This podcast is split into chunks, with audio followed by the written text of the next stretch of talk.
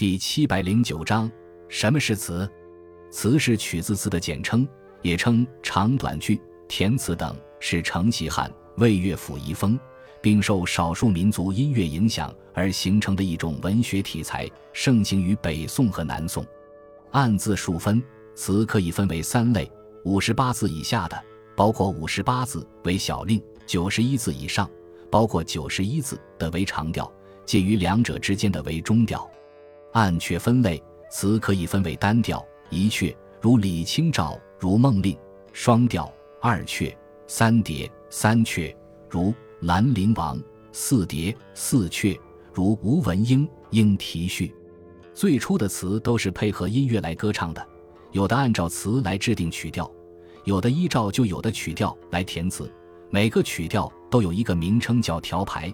调排一般按照词的内容而定，后来人们依据固有的曲调来填词，这些用来填词的曲调叫做词牌。词的内容和曲调、词牌并没有必然的联系。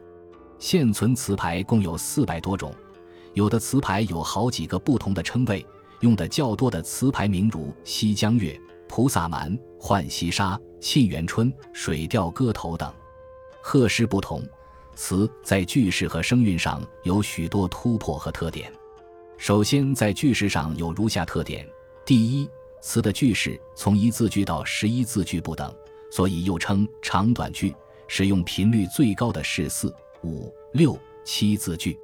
第二，词的开头一般都有领字，一字领的有任、带、乍、莫、怕；二字领的有恰似、谁料、至今、那堪。试问，三字领的有最无端，君莫问，君不见。